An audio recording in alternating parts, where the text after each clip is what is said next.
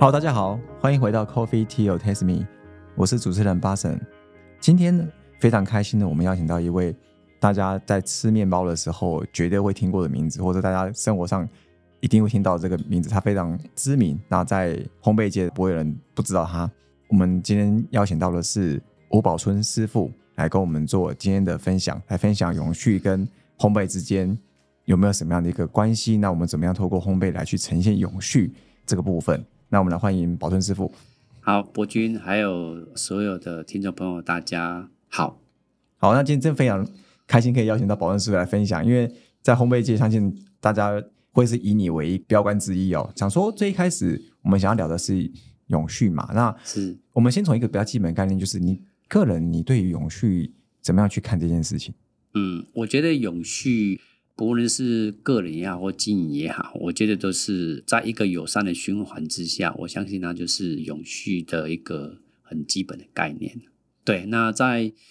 面包店经营上，我觉得我们能做的就是包含说食材的运用了。然后在地的食材，还有怎么样让食材呢，也可以透过友善的一个呃连接，跟农民友善的连接，让他们呢也可以永续的去发展这样子。是，对对对。因为刚刚提到面包，那在面包界，你也研发了或是引进了很多元的这样一个面包的一个款式跟种类，相信你可能对很多的不然原物料啊，它制成那些应该都会很了解嘛。对。那在你的观点来看，面包业里面怎么样去？跟这个环境啊，以及社会，它怎么样去发挥它的影响力？因为毕竟面包店，我觉得在生活上一定都遇得到，是它是跟人生活消费很相关。对，所以如果这面包让消费者去认识这件事情的话，我相信会非常有影响力。是是是，其实，在在之前呢，我觉得说面包店我们面对到的问题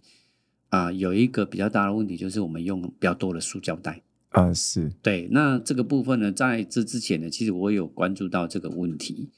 那也有呢，透过很多的朋友，然后也有认识一些可以让面包袋有什么东西可以取代面包袋？哎，塑胶袋。讲到面包袋，我插会问一下，就是我们在外国，我们常常看到他们会用纸袋，对，然后直接把面包丢在里面装一装，对。可是那种为什么在台湾好像我们比较难做到这件事情？应该是说大家的生活习惯不一样啊，还有就是说我们所呈现的面包也不一样，因为像比如说。在国外，他们吃，比如说 baguette 啦，法国面包，他们就是就是硬邦邦的，哎，很硬邦邦。那如果说台湾的面包，如果说没有包起来，比如说买回去没有包起来，哦，有湿湿的，或者你会连在一起，隔天就会干掉了。哎哎，那干掉之后，其实大家就不喜欢吃了。哦，所以那塑胶袋是最好的保存方式，让它不会干掉的一个方式。对，如果说能够像国外这样，大家如果说习惯是这样，是最好。对，所以说在塑料袋的部分，哎，塑料袋部分就是之前呢，就是有人拿那个玉米做的材质给我们测试。那在测试的时候，它就是啊，但是它还是会透气。那透气之后，面包还是会干掉。然后，但是我相信未来呢，他们在这个部分呢，会慢慢的去优化它。对，去优化它这样子。那当然，我公司我这边在几年前，我有做一个，就是我想得到的，就是说，现在不是说。在买东西，你要袋子，你要付钱嘛？对啊。哎，然后我那时候的想法就是说，那如果说换成说，消费者拿我们的袋子，我退钱给你，或是说你不拿袋子，然后我就退钱给你，就是推广它尽可能少用这些袋子的然后可以用循环的袋子这样子。哎，就是这样子的概念去推广，但是毕竟这是一个。呃，比较小的力量嘛，但是我觉得很多东西只要有开始，然后永远都不会太慢。而且，导师可以从你这边慢慢的去影响到烘焙业面包店他们去做这件事情。我相信，一般我们都提到所谓量变会产生质变，对对对，越多人做，慢慢就会变成一个习惯转换了。是是是啊，还有就是因为面包店它有一个对我们经营的它比较大的一个难题，就是面包卖不完怎么办？那我们的做法就是从我创业开始到现在，我就是把它捐给食物银行。或者捐给需要的单位这样子，嘿，因为我觉得，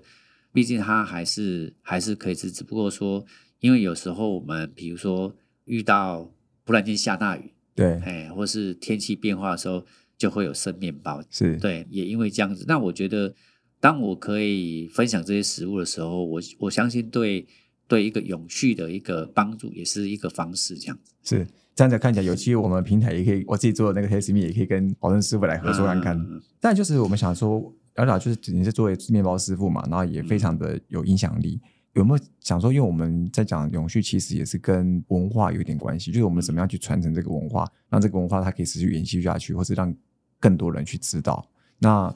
有没有很多这些作品，或者是说去有一些计划，是让台湾这些文化可以融入面包里面，甚至从台湾这边扩展出去这样子？嗯，我觉得说在过去呢，我们的做法就是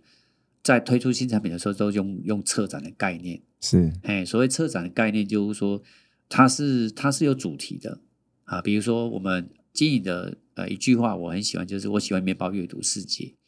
而当我在阅读世界的时候，我也可以阅读台湾，阅读全世界这样子。在之前我们有推出呢，就是啊、呃阅读客家，因为今年是谷物年、小米年，哦，所以呢，小米面包，对对，所以我们有推出了那个谷物面包这样子，对，那小米面包，那在用车展的概念呢去呈现它这样子，所以呢，我们希望透过这样的方式让大家认识台湾的呃食材跟好的谷物。那为什么？其实小米呢，它对应该是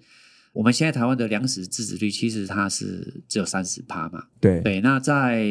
今年呢，为什么叫呃小米年小米年、谷物年，其实也是因为小米啊，它本身的种植它有一点像旱作，比如说它跟水稻的使用的水量呢，大概只有三十帕，然后它的种植的时间也很短。是不是有点像人家讲什么超级食物那种概念？就是它是一个当粮食危机的时候，它可以是很好种植，然后可以对对救活对对对对对对。那因为现在那个小米啊，就台湾的小米，其实过去是我们原住民朋友们他们的祖先，然后一直流传下来。但是后来当水稻进来之后，它有慢慢的取代了小米。对但是小米呢，是我们很重要的一个食物来源。那所以说，我们也是因为它慢慢的被被遗忘了，可能那种植的面积也越来越少。对，现在可能大家吃到的小米粥，对可能都不是台湾的小米做的，哦是吗？是进口小米啊，哎，进口小米。对，那如果说我们希望透过这样子一个策展的概念，让大家来认识台湾的小米，然后也呼吁更多的面包店啊，或是我们消费大众呢，可以呢认识我们的小米，它的优点在哪里，好在哪里？因为应该这样讲，就是说，我们希望推广之后，让更多我们的种植农民愿意呢，跟大量的去种植。那未来，当我们遇到粮食危机的时候，其实我们就不用去担心。对你自己就会提高，阴影的那对个力对量就比较对没大一点。错没错。所以说，当然我们一家面包店来做出这样的事情，它是力量比较少的。我们也希望能透过抛砖引玉的方式，让更多人来认识台湾的呃原生植物这样子。其实刚刚啊我蛮好奇的是，你提到阅读客家，就是面包跟客家它的连结性什么？因为我自己是在客家人，所以我对想说很好奇这个事情。哦，比如说我们将客家的元素融入到面包里面，包含我们客家的呃酸菜。哦，哎，就是这些酸菜呢，还有呃面茶对，还有面茶、米德，嗯啊，还有那个板条板，板条哎就是比如说哇板条也可以进面包。不是就挖桂啦，哦米呀、米制品的东西，这样东西呢，把它融入到面包里面，然后结合在一起。对，哇哇，好可惜没有看到那那个那个是去年去年的事情。对，去年的事情，我们每一年都会有不同的主题，然后来推广，然后让让大家，其实台湾的食材非常有趣，就每一个民族都有每一个民族的文化，是，对，那客家的文化、闽南文化、原住民、原住民的文化。那这一次呢，我们也特别去我们台东的部落，然后屏东的部落，然后去探访、去采访，还有就是我们也找到台湾很多很棒的原生植物，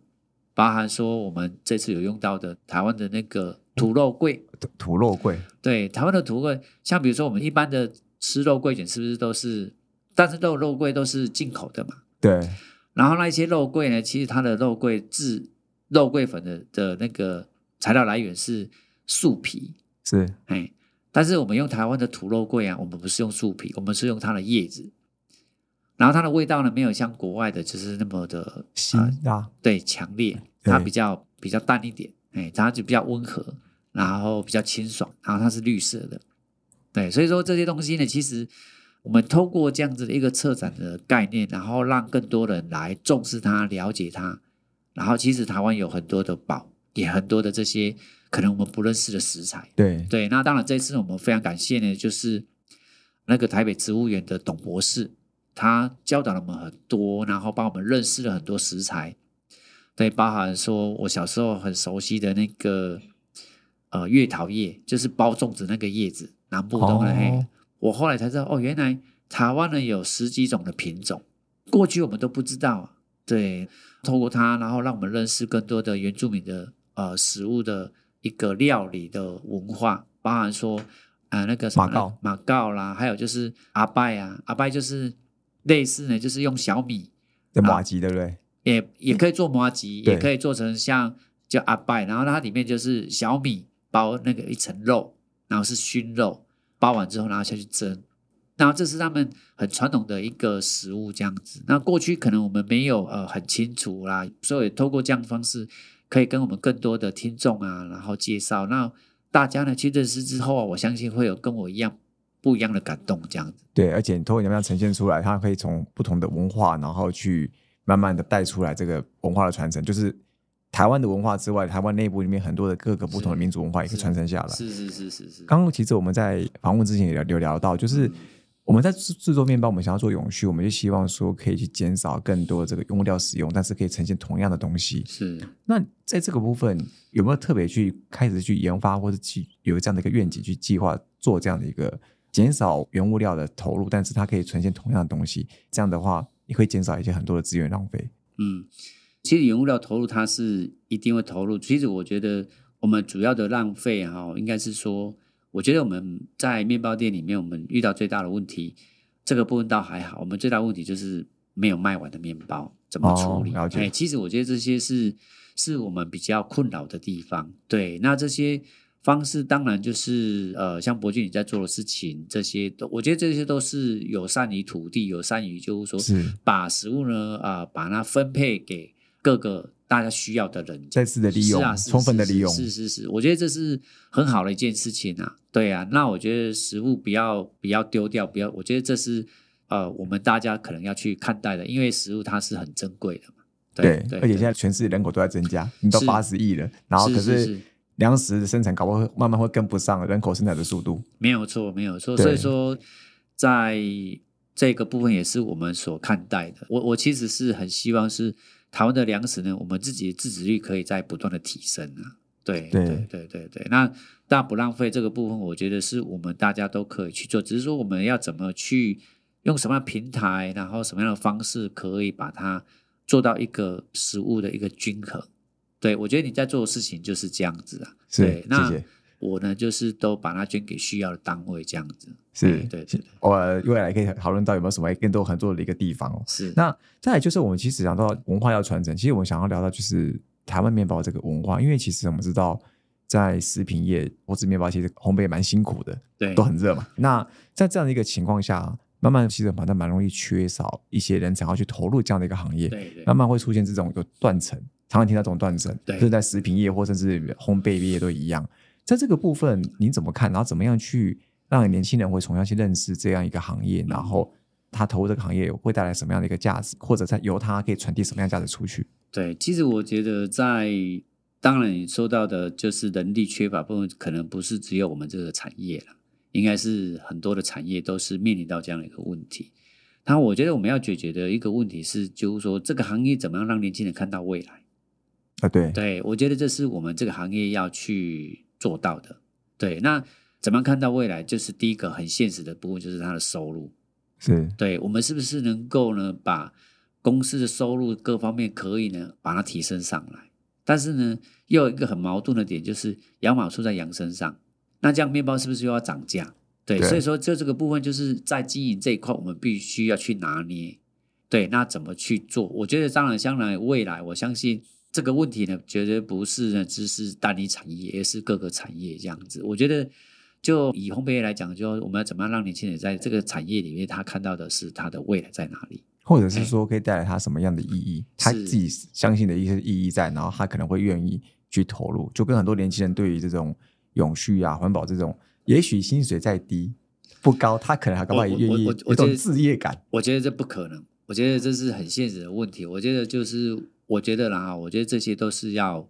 应该是说同时去推广的。是，对，因为比如说呃，他啊薪水很低，然后愿意投，其实这种人很少。像你当初是很早以前在学习学徒开始的时候，搞不好那时候纯粹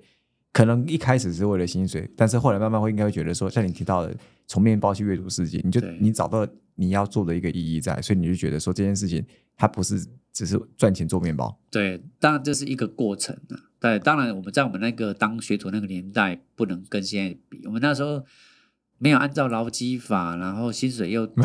哎呀，然后一个月才得放两天假。对啊，所以说那个不能这样子比，而只是说现在我觉得我们要让企业永续，还有就是让年轻人愿意进来。那我觉得这个两个方式要并进的。第一个，怎么样让年轻人的收入可以增加，在这个产业里面。对对，那再就是说，那当他愿意投入，当我们有这样资源投入之后，我们有更多的资源去让那个呃永续这件事情，然后让它可以继续的去去把它更扎实的、更扎根的去深化，然后去把它落实，甚至于推广。了对，解，但是但是我们这个产业。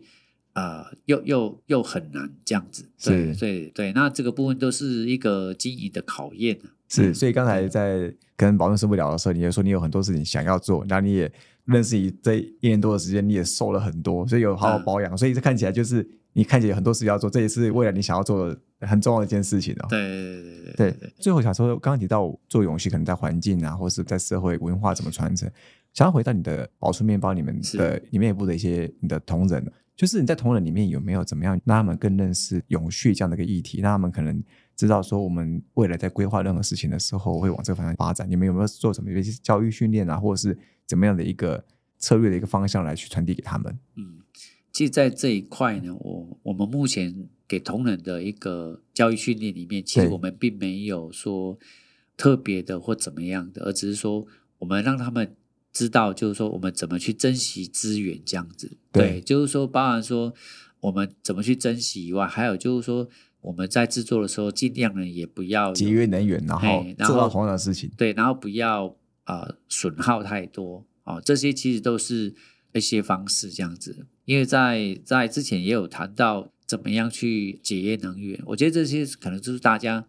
共同的一个议题这样子。对是对对，其实这些都是呃生活当中我们都会去跟大家倡导的，还有就是给大家的一个观念这样子。是，那最后啊，就是想要问保证师傅，就是在永续跟烘焙这个部分啊，对。或许总结前面的，就是因为对于未来在这两块连接的部分，有个未来的一些愿景。嗯，我觉得永续是必要的啦，因为我们的子子孙孙还有很多嘛。对，那这些我们怎么样把我们现在所能够做的永续呢？阶段性的传承的所谓阶段性的传承，就是包含说我们跟小龙的合作，包含说比如说跟一些友善的一些食材还有包材的合作，这些东西还有一些多元的文化，，对这些东西呢，都是要慢慢的去传承下来，然后升级深化这样子。呃，其实我现在在《金周刊》呢，就是每个月都有一篇的那个专栏。哦，你现在是作家之一，没有没有，那个是我跟一个呃高金玉，然后我们一起去找寻的，就是友善耕种的小农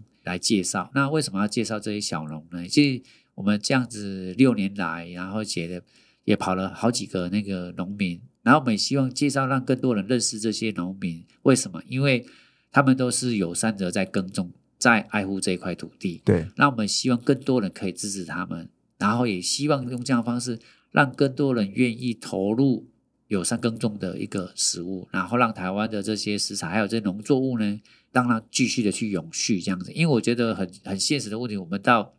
产地之后，我们要让有心耕种的农民呢，就是让他们可以呢有利可图。对，对，如果说今天他啊、呃无利可图，那这个文化他的小孩就不会去接。对，对，那这样子就断层了。是，我举一个例子好了，我们的桂圆干，其对实，制作桂圆干它是非常辛苦的一件事情。怎么说呢？哦，他在田里面盖了一个窑，然后用木头去熏，熏了五天六天之后，然后还要去壳，还要剥。那如果假设我们一公斤呢，或一斤呢，价格太低，那他的小孩怎么愿意接呢？是，对，当年大概一二十年前，早期我去东山看他们的时候，其实那时候都很便宜，一斤呢不到一百块。哦所以有有很多他们小孩都不接，但是我觉得这是很台湾很棒的资产。是，对啊，那我觉得这些东西呢都是值得我们去保护它，然后值得呢我们去传承它这样子。是，对，你看了、如果说假设今天没有人要买这些桂圆干的，或者是说价格很低的话或，价格很低，他不做了，但是桂圆龙眼啊，其实采下来之后，它在鲜食市场又没有办法去负荷的时候，你就会看到那个龙眼啊，啊、五斤一百，六斤一百，很便宜。那还有没有卖完的，他就没有办法再做处理，这样也是一种浪费。是然后他如果说能够把它做成桂圆干，比如说卖不完的，或是说采下来的，在其实市场呢没有要卖的，他直接把它做成桂圆干，然后让我们烘焙业者或是各个产业可以去使用。那我相信呢，对这样子一个产业友善的一个产业，它会不断不断去循环。是，。对对对对对。所以这应该也是保证师傅要维持体态健康，回来要做很多的事情要。对，因为我觉得这些都很重要。那我觉得很多事情呢，就是呃，虽然一个人的力量很少，但是呢，我觉得总要有开始。是只要有开始，就会有希望，这样子。对，所以你现在已经开始，那就看怎么样再把它扩大那个影响力。对，就是我觉得有的概念就是一步一脚印的去做，做到这样子。是对对对，好，非常谢谢宝生师傅跟我们分享很多关于他以烘焙师傅的角色，然后来去探讨很多跟永续的这个连接，以及使用像小农，然后推广所谓自然耕作，然后要去延续这些文化以及这个农作物的价值，让更多这个东西可以去传承下去。那我们再次谢谢吴宝春师傅今天的分享。谢谢谢谢大家，谢谢主持人，谢谢听众朋友。Coffee Tea or Taste Me，轻松聊永续，我们下次见，拜拜。